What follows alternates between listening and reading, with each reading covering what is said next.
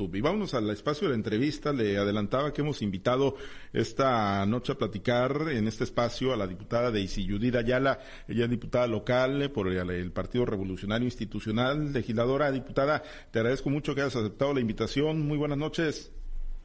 Muy buenas noches, Pablo César Espinosa. Estoy muy contenta por, por la invitación y ahorita que, que me presentabas, debo decirte a ti y a todo tu auditorio que muchas veces soñé con que me presentaran en altavoz como la diputada de Ayala y creo que en este momento estoy viviendo mi sueño. Bueno, pues, eh, pues bueno, y, dejamos abierta la posibilidad de que nos acompañes aquí en el estudio, ¿no? En, la primera oportunidad, con todo gusto. Pues hay muchos, muchos temas de, cuáles hablar y ahorita vamos a hacer un recorrido por eh, las diferentes plazas, por las diferentes regiones con mis compañeros que ya están enlazados en Guardianes, eh, Daisy, pero bueno, yo, yo sí quisiera abrir con un tema, ¿no? Que has venido impulsando de manera importante como presidenta de la Comisión de Asuntos Obreros y de Trabajo y Previsión Social, el de las empleadas domésticas, porque se habló mucho en su momento ¿no? De que iban a tener muchos apoyos, de que ya iban a tener eh, grandes beneficios, pero como generalmente ocurre, diputada, que se hacen muchas, muchas leyes al vapor solamente para acaparar reflectores, pero no se acompañan de mecanismos ni de las letras chiquitas que hagan que esos beneficios que tanto se presumen se conviertan en realidad. Y parece que es lo que está ocurriendo con el tema de las empleadas domésticas, diputada. Sí, fíjate que sí, efectivamente, eh, Pablo César, en mi calidad de, de presidente de la Comisión de Asuntos Obreros de Trabajo y Previsión Social, me di a la tarea de revisar el tema, pero tengo que decirlo también que fue una motivación muy, muy personal, porque pues mi madre la miré toda la vida trabajando como empleada doméstica para mantenernos a, a mí y a mis hermanos. En ocasiones tenía que trabajar hasta en tres casas y particularmente a mí también, ¿no? Durante mi, mi etapa de la preparatoria, y parte de la universidad antes incursionar a los ayuntamientos, bueno, al ayuntamiento ahí en Ahome trabajar, este también me dediqué al trabajo doméstico y de cierta manera yo corrí con la suerte de tener con, con patrones, patronas, buenas personas que me apoyaban, pero a la par mis compañeras y, eh, estudiantes también de la Universidad Autónoma Indígena de México, que nos teníamos que dedicar al trabajo doméstico para poder subsidiar nuestros estudios, pues algunos tenían experiencias muy, muy lamentables y, efectivamente, como lo dices, o sea, actualmente sí la Ley Federal del Trabajo, que recientemente, en julio del 2019, se hicieron modificaciones a la Ley Federal del Trabajo en materia de trabajo doméstico. Y específicamente, Pablo César, pues sí se reconocen muchos derechos de las trabajadoras domésticas, como por ejemplo te voy a mencionar algunos, se reconocen las vacaciones, se reconoce que las trabajadoras van a tener prima vacacional, pagarse días de descanso y también algo muy importante que es acceso obligatorio a la seguridad social, pero también se reconoce el aguinaldo. Y a la par de estas reformas que se hicieron en la Ley Federal del Trabajo, también se hicieron reformas a la Ley de Seguro Social, donde en la fracción cuarta del artículo 12 se agregan como sujetos del aseguramiento o sujetos de, tener seguridad social a las personas trabajadoras del hogar. Estas son eh, las modificaciones, las adiciones de fondo que se hicieron a la Ley Federal del Trabajo. Yo sí quiero reconocer a las legisladoras, a los legisladores a los senadores, por supuesto también, que aprobaron estas reformas. Sin embargo, a pesar de eso, eh, datos del propio INEGI, este, en nuestro país hay 2.5 millones de personas que se dedican al trabajo doméstico, lo que representa el 4.5% de las personas ocupadas en el país. Pero de esta cifra, eh, Pablo César, el 97% de las personas trabajadoras del hogar todavía se encuentran en la informalidad. Pablo, un derecho que todos tenemos y creo que bien vale la pena escudriñar a fondo esta iniciativa de ley. Ya está de nuevo cuenta de Daisy Judith, Pablo César. Bien, y antes de compartir la charla precisamente con Manuel Hernández, diputada, sí, nos comentaba cifras, a ver, yo, yo las fui anotando aquí antes de perder la comunicación, nos decías hay 2.5 millones de personas, mujeres, hombres que trabajan, eh, bueno, que son empleados o empleadas domésticas, y de, ese, de esa cantidad, de esos millones de personas, 97% están en la informalidad. 97% están en, en la informalidad, efectivamente, y hay que especificar que son personas mayores de 15 años, pero también hay trabajo infantil doméstico, que ese es otro tema que también nos podríamos echar un clavado, pero de manera general, este número del 2.5 millones de personas son mayores de 15 años y efectivamente el 97 está en la informalidad, pero no solamente eso, Pablo César. Según un estudio de la Escuela Nacional de Trabajo Social de la UNAM, fíjate nada más, muchas de estas personas actualmente en pleno siglo XXI todavía se enfrentan a largas y extenuantes jornadas laborales. Muchas veces no tienen ni un día de descanso, pasan semanas sin descanso, también tienen salarios injustos o muy bajos y obviamente pues les falta seguridad social ser atendidos en, el IMSS, por decirlo de alguna manera, y muchas personas también que se dedican al empleo doméstico, pues no perciben un sueldo, porque mucha gente, sobre todo que viene de comunidades rurales y comunidades indígenas y que no tienen acceso a la educación y, y obviamente que tienen una vida de mucha dificultad, pues buscan emplearse como trabajadoras domésticas a cambio de hospedaje y alimentación y con eso ya se cubre su salario. O sea, hay personas, según este estudio que se hizo pues a nivel nacional, este que, que pues no recibe un salario. Entonces eso para mí me pareció muy, muy alarmante. Me puse como diputada con mi equipo a revisar, o sea, ¿por qué contamos con este 97% de las personas trabajadoras domésticas que no están nada de alta? Y pues bueno, tú ya lo mencionabas ahorita cuando me presentaste. O sea, ah, tenemos muchas leyes con muy buenas, eh, con se me escapó la palabra, pero con muy buenas intenciones, muy buenas intenciones efectivamente, pero que no está la letra chiquita para que esta ley se pueda hacer efectiva. Y es precisamente esa la materia en la que nosotros estamos aportando con esta iniciativa. Muy bien. Permíteme compartir, diputada, esta charla con mis compañeros en la red estatal. Vamos a Los Mochis, está Manuel Hernández, platicamos con la diputada local priista de Judith Ayala. Te escucha nuestra invitada, Manuel, adelante. Gracias, Pablo, gracias y buenas noches, Daisy. Qué gusto saludarte, diputada. Muchas gracias, Manuelito. Qué gusto también saludarte por, por este medio. Así es, muchísimas gracias a ti. Daisy Judith, pues es un tema bastante interesante y sí, sí me gustaría que que no fuéramos a, como tú dijiste, a un poquito a fondo en este tema, porque no sé, sácame de dudas, ¿es nada más la Ciudad de México la que tiene un sindicato de trabajadoras domésticas? Eh, hasta ahorita, en el conocimiento que yo tengo, sí, Manuel. Nada más, ¿verdad? sí, nada más. Se crea esa organización sindical, pero con fines políticos y nada más allá que fines políticos. ¿Sería Sinaloa el estado a la vanguardia eh, con una iniciativa de esta magnitud donde se aprobaría la seguridad social, eh, Daisy? Fíjate, Manolito, qué bueno que me haces esta pregunta porque justamente para allá iba, ¿no? Nosotros, la importancia de mi iniciativa es que nosotros como Congreso local no tenemos facultades para regular el trabajo, para eso existe una ley federal del trabajo, sí tenemos otras leyes específicas para los trabajadores al servicio del Estado de los municipios pero para regular el trabajo de manera general únicamente se cuenta con la Ley Federal del Trabajo. Yo como diputada me eché un clavado a revisar qué es lo que nosotros podíamos o teníamos a la mano y encontré que nosotros los las legislaturas tenemos un recurso que podemos utilizar para enviar iniciativas de, de ley, de reformas ante el Congreso de la Unión y justamente mi iniciativa está util o nosotros estamos utilizando ese mecanismo y esta iniciativa tiene la finalidad de adicionar a la Ley Federal del Trabajo. Entonces no únicamente estamos hablando de una iniciativa para el Estado de Sinaloa, sino para las trabajadoras domésticas, las personas trabajadoras domésticas de todo el país. Es decir, con, con alcance nacional. Sí, con alcance nacional y cabe mencionar que no es la única iniciativa que voy a mandar.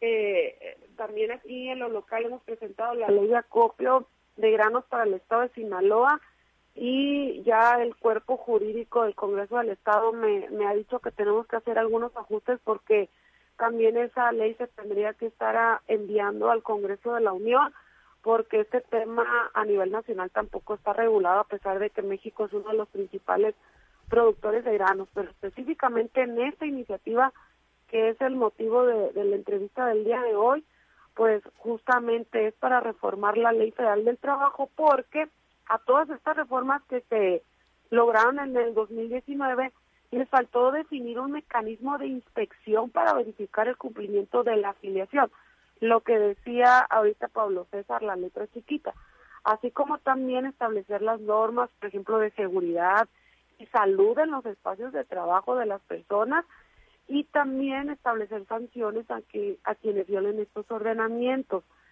También faltó algo importante, que, que faltó legislar en relación, por ejemplo, al crédito de vivienda para los trabajadores.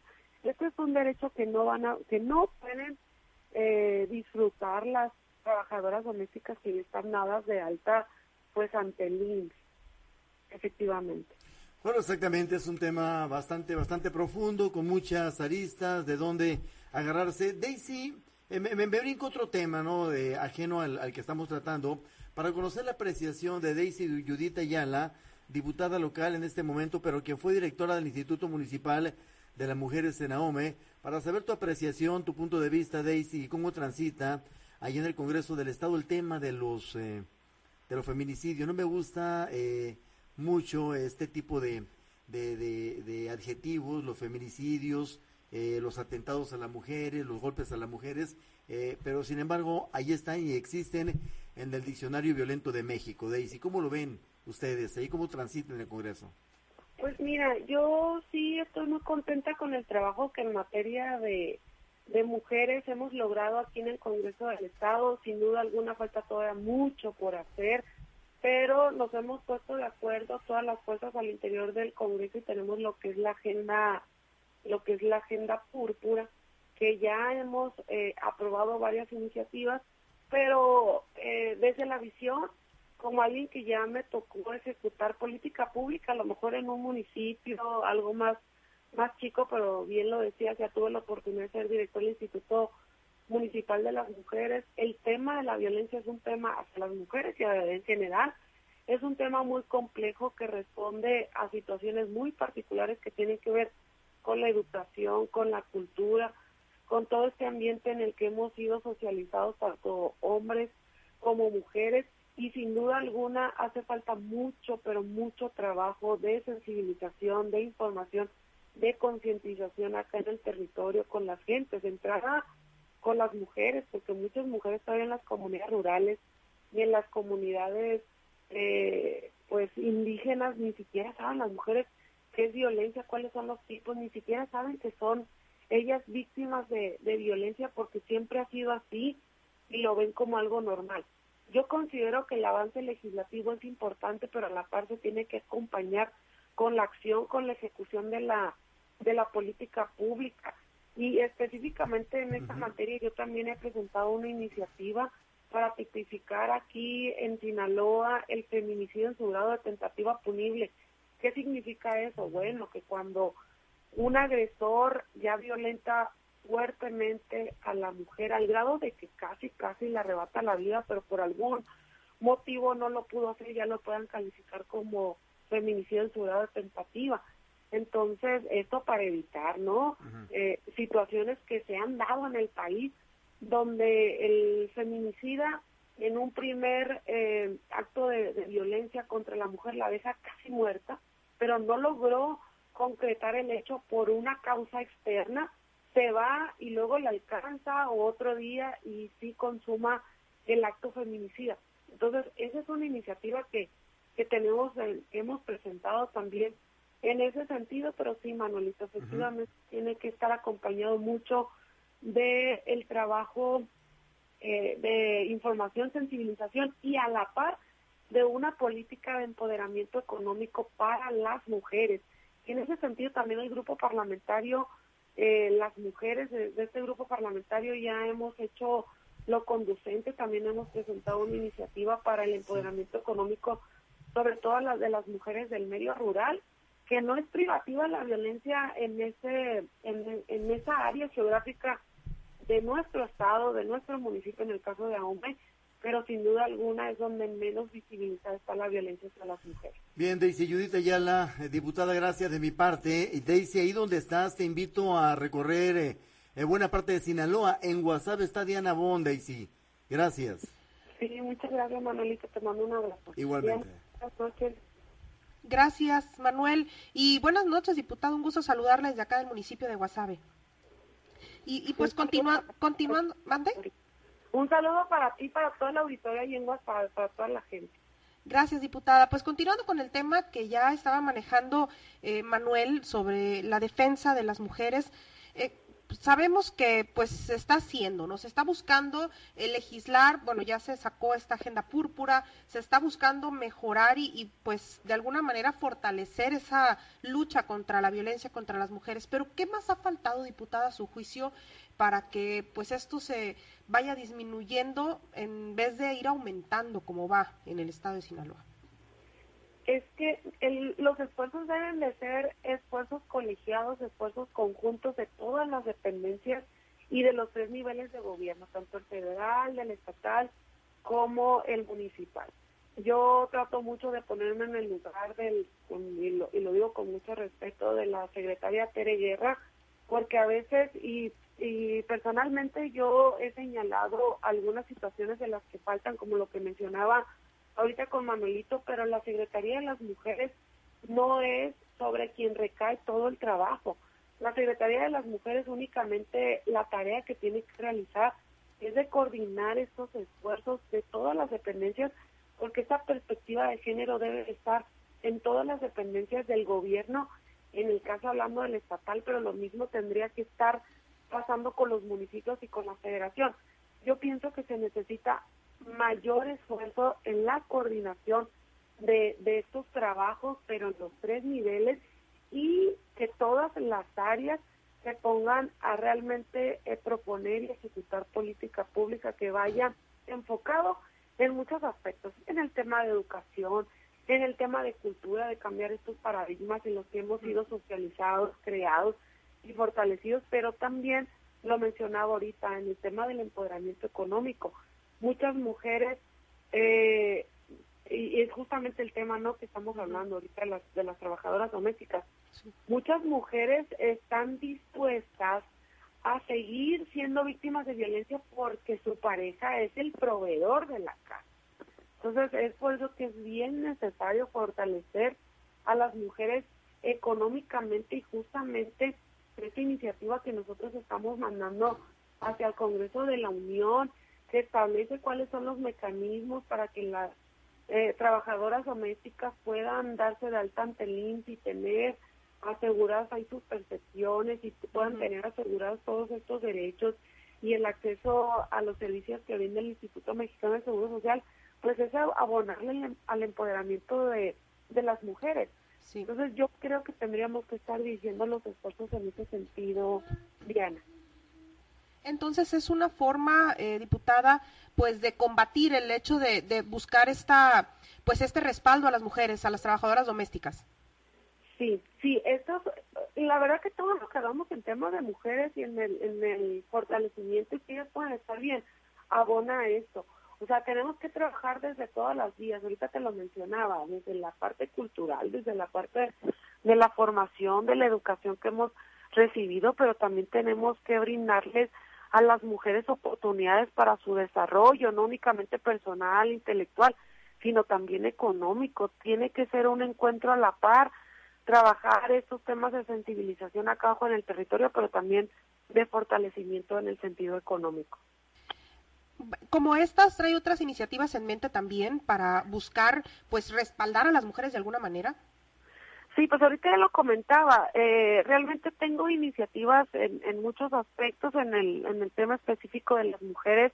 Es esta iniciativa que tiene que ver con las trabajadoras domésticas, presentamos una iniciativa también de manera personal para buscar el empoderamiento social y económico al hacer unas reformas a la Secretaría de Bienestar y Desarrollo Sustentable, darle más facultades a esta secretaría y asignarle mayores tareas, ¿no? Para en relación a este tema, ahorita lo mencioné, presenté también de manera individual una iniciativa para tipificar el feminicidio en su grado de tentativa punible y con mis otras compañeras diputadas del grupo parlamentario presentamos iniciativas para que se destine un recurso suficiente para que a las mujeres del medio rural se les otorguen proyectos productivos con esta finalidad del empoderamiento también y de contribuir obviamente a cerrar estas brechas de desigualdad en cuanto al acceso de, de recursos para las mujeres.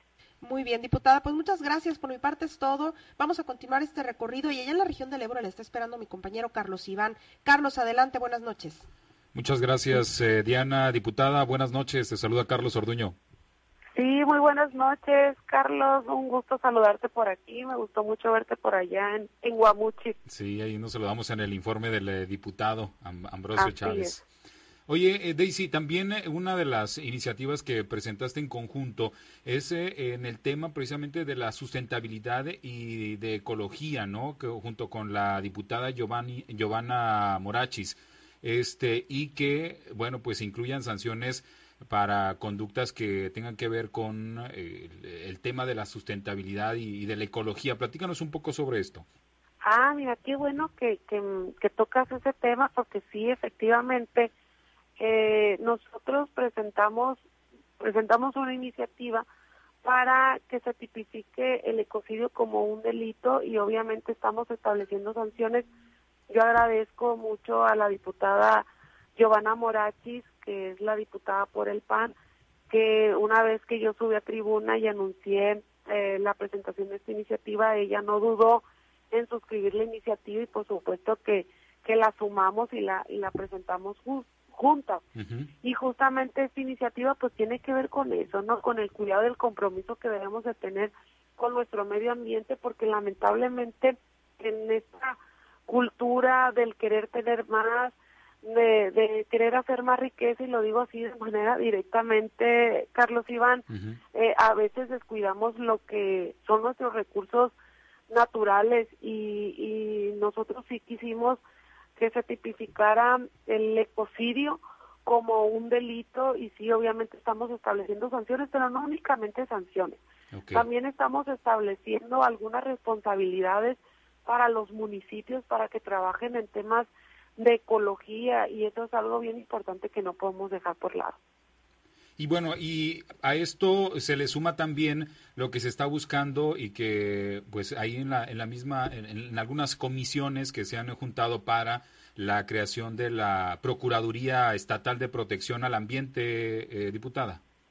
Sí, hay muchos trabajos en estos esfuerzos, en, relación a estos esfuerzos y que obviamente se están llevando ahí en la comisión que preside la, la diputada Morachis, que tiene que ver con todos estos asuntos de ecología y hemos recibido en el Congreso del Estado a muchos ambientalistas. Sin duda alguna es una agenda que tenemos pendiente y que tenemos que sacar, que estamos obligados a sacar, porque recordemos que este es el único planeta que tenemos y a pesar de que muchas personas ven como nada talar árboles o afectar espacios naturales, pues no podemos seguir con esa visión porque ya te lo dije, este es el, es el único planeta que tenemos y sin duda alguna al momento que se estén dictaminando los temas de ecología, pues ahí pueden pueden eh, salir una agenda ecológica, una agenda verde eh, y le estaríamos haciendo justicia, ¿no? Al, al, a nuestro estado, a nuestra región, pero sin duda alguna faltan muchos temas más por, por legislar en este sentido y por revisar a mayor profundidad. En otro de los temas, ¿qué te llevó a proponer que los impuestos que se recauden a través de las, de los, de las apuestas se destine para atender las adicciones, Daisy? Ah, mira, oigan, a mí me habían invitado para hablar solo de una iniciativa, pero bueno, qué bueno que estamos aprovechando justamente para para hablar de todo el trabajo que hemos presentado en el, en el Congreso, yo les agradezco mucho. Y efectivamente, ah, son las últimas iniciativas que acabo de presentar, son dos iniciativas. Una a la ley de Hacienda específicamente para reformar el artículo 34 bis en su apartado 19 que justamente tiene como finalidad que, eh, que, que todos estos impuestos a la ley sobre operación, funcionamiento de establecimientos destinados a, mm, más bien a las a los impuestos a, a estos establecimientos eh, donde se hacen apuestas y juegos como los casinos, pues se pueda destinar un porcentaje o este recurso a las becas de tratamientos para las personas que que pues están enfermas de adicciones, pero estas becas de tratamiento se estarían entregando a los centros de rehabilitación que estén reconocidos por la propia Secretaría de Salud aquí en el estado y que estén y que cumplan con la certificación. Entonces, esa es una iniciativa que presentamos de reforma a la ley de Hacienda. Pero hay otra iniciativa que también presentamos, y aquí sí es, ya te estaba leyendo la, la, la iniciativa, como iniciativa la, la ley, y la otra iniciativa es la ley sobre operación, funcionamiento de establecimientos destinados a la producción, distribución, venta y consumo de bebidas alcohólicas. Aquí sí estamos estableciendo que las multas a esta ley se destine un porcentaje también de becas al tratamiento para la rehabilitación en alcoholismo y también en otras sustancias o en otras drogas adictivas. Y eso como una manera de estar resarciendo, ¿no? El daño que ya que ya se está haciendo, porque lamentablemente eh, eh, la puerta para entrar al mundo de las drogas es el alcohol. Entonces, estas iniciativas surgieron porque yo tuve la oportunidad de reunirme con personas encargadas de centros de rehabilitación, con las propias personas que están ahí internadas en, un centro de rehabilitación, usuarios de drogas y, también de que viven con la enfermedad del, del alcoholismo y con sus familias. Y me plantearon todo el viacrucis que pasan para poder eh, juntar los recursos, inclusive para sus becas de tratamiento. Y ahorita los esfuerzos que están realizando el gobierno es más hacia la prevención, que por supuesto lo veo muy bien, el tema de prevenir, pero tenemos que atender porque el hecho de las drogas, de las adicciones a las drogas y del alcoholismo, pues ya nos está superando y no hay recursos suficientes. El presupuesto que hemos etiquetado, que se ha etiquetado, que hemos etiquetado porque me tocó etiquetar ya ser parte de la etiquetación del presupuesto que ahorita se está ejerciendo es insuficiente para apoyar a tantos centros de rehabilitación reconocidos y que están constituidos y que cumplen con las normas y, y bueno la verdad que es alarmante el número de personas enfermas que tenemos ahí en los centros de rehabilitación. Y es un compromiso que yo tengo también muy muy sentido muy humano porque eh, pues todos hemos sido testigos a lo mejor de algún familiar de algún amigo, de algún vecino, hemos sido testigos de eh, pues el gran dolor que ocasiona las drogas a, a, los familiares de quienes eh, están enfermos, pues porque hay que verla así como, como una enfermedad. Muy bien, pues muchas gracias Daisy, te agradezco mucho la oportunidad de, platicar. Vamos a regresar con Pablo César Espinosa. Buenas noches. Muy buenas noches, Carlos. Un, un abrazo ahí para ti, para todo tu auditorio. Gracias. Muchas gracias, gracias Carlos. Pues agradecerte mucho, diputada, que nos hayas acompañado en este recorrido por el estado de Sinaloa. Pues no, era, e, era bateo libre, diputada, no era, no era nada más para, para un tema en particular. Sabemos que es mucho el trabajo parlamentario, las iniciativas, los proyectos que se han presentado, ¿no? Y bueno, pues ahí tratamos de hacer una recapitulación, pero por supuesto vamos a dejar el compromiso de seguir platicando. Por lo pronto, agradecerte mucho, diputada. No, yo, yo les agradezco mucho a ustedes este espacio, en todas las sedes que me dan la oportunidad de llegar a todas las personas a lo largo y ancho del Estado. Y por supuesto que nos faltaron mencionar varias iniciativas que, que he presentado de manera individual. Y nada más les voy a adelantar un poquito y aquí aquí aquí lo voy a decir. Estoy a punto estamos a punto eh porque también se ha sumado conmigo el diputado eh, Feliciano Valle eh, de WhatsApp estamos a punto de presentar una iniciativa que tiene la finalidad de, meternos más a fondo a esta parte que tiene que ver con el impuesto predial rústico. Ya estamos dándole las últimas afinaciones a, a, esta iniciativa y por ahí estoy preparando de manera individual otra iniciativa más que tiene que ver con las personas trabajadoras, un sector de, de, trabajadores muy, muy desprotegidos en, en nuestro estado, que ya después les daré mayores detalles al respecto. Oye, pues a ver, en la del predial rústico, pues adelántanos porque ya nos vas a dejar muy emocionados a los productores. A lo mejor piensan que ya les van a eliminar el pago del predial.